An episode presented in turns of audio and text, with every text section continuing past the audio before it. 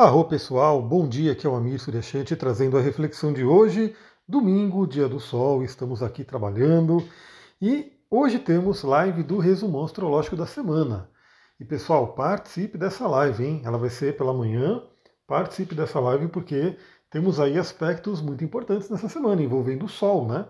Então o Sol faz oposição a Netuno, Trígono a Plutão e mais ainda, ele muda de signo, ele entra em Capricórnio. Capricórnio não, a loucura entra em Libra. Eu já estou me projetando lá para o solstício de, de verão aqui no Brasil, né? Não, ele vai entrar em Libra e aí teremos o equinócio de primavera. Primavera chega nessa semana então. Bom, então nos vemos aí na live da semana, né, no resumão da semana, para a gente poder trocar aquela ideia. Enquanto isso, vamos falar aí do dia de hoje, domingão.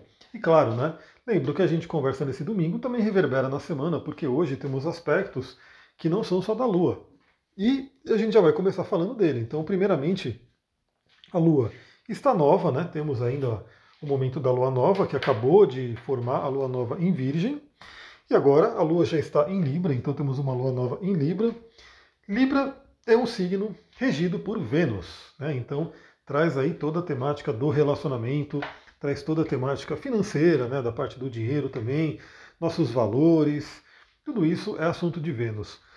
E mais ainda, Vênus faz hoje, fez na verdade já, né, uma quadratura com Júpiter.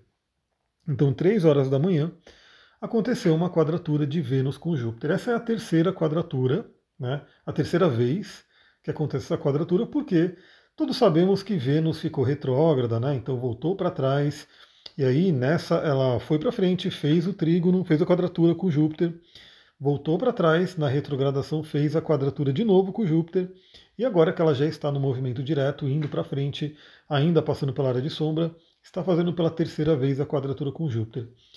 E eu não sei como é que está aí, né, mas as temáticas venusianas podem estar gritando, né?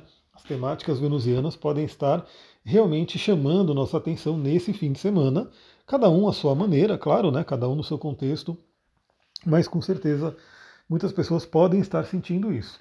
Então essa quadratura, como é com o planeta Vênus, é uma quadratura que acaba perdurando mais. Então ela aconteceu 3 horas da manhã, claro que vale para o domingo inteiro, já estava valendo no sábado ontem, né? A gente já estava aí naquele momento da, do aspecto aplicativo, e vai reverberar, reverberar um pouco na segunda-feira também, né? Então na segunda-feira, quando a Lua entra em escorpião, ela deixa aí o domínio de Libra, que é o domínio de Vênus, ela entra em escorpião e a gente ainda vai ter essa energia da, da quadratura de Vênus e Júpiter. O Duque está na janela pedindo para entrar e eu não vou conseguir não abrir a janela para ele. Ele até ficou chateado e saiu. Deixa eu ver se ele volta. Duque, vem, vem cá. Porque ele estava lá fora, deitadinho. Aí ele vê que eu começo a gravar e ele quer entrar, né, Duque? Vem participar aqui, vem, vem participar da nossa gravação de domingo. Então, temáticas venusianas podem estar chamando esse fim de semana inteiro, né, desde sexta-feira, pode estar chamando fortemente a temática venusiana. Claro que também depende do seu mapa, mas o fato da gente estar com a Lua em Libra, que é um signo que traz ah, o tema do relacionamento, e temos essa Vênus né, fazendo aspecto com Júpiter, com certeza muita coisa pode ter sido mexida ainda. E continua sendo mexido, né, continua sendo mexido, porque além né, da gente ter aí a quadratura de Vênus com Júpiter, a Lua em Libra hoje faz aí, já fez, né, 4 horas da manhã, uma oposição a Quiron. Então feridas podem estar sendo tocadas. Feridas podem estar sendo tocadas. Feridas principalmente aí no tocante a relacionamentos. E seja por pessoas que estão num relacionamento, ou seja, uma ferida que vem aí, que surge do relacionamento em si, seja mesmo quem não está num relacionamento, feridas que se relacionam, né, que falam sobre essa área do relacionamento podem vir à tona também. E tem pessoas que às vezes ela não, não consegue ter um relacionamento justamente por conta de feridas né, que não foram tratadas, que não foram aí olhadas, feridas que às vezes vêm desde a infância. Então a oposição com Quiron acontecendo na madrugada pode trazer aí para a gente, né, através de sonhos, inclusive, alguma temática importante, alguma ferida que vale a pena a gente olhar, vale a pena a gente investigar. E aí, a Lua fica né, é, o dia inteiro sem fazer aspecto mais com ninguém, está lá no signo de Libra, transitando, continuando a temática do relacionamento, lembrando que Vênus ainda vai estar fortemente no aspecto exato né, de quadratura com Júpiter. E aí, às 19 horas, a Lua faz uma conjunção com a cauda do dragão, cauda do dragão que está no signo de Libra, e cauda do dragão que fala sobre questões inconscientes, questões de vidas passadas, e também fala muito sobre eliminação, ou seja, o que, que tem que ser eliminado da nossa vida, né? o que, que não está funcionando, o que está doendo tanto que já não vale a pena mais manter, né? que é a questão da, da, da oposição a Quiron e a questão ali da conjunção né? da cauda do dragão, ou de repente eliminar a, aquilo que está causando a ferida, né? Então olhar o que, que está causando a ferida e poder deixar isso embora, tirar isso da sua vida. Então veja, né?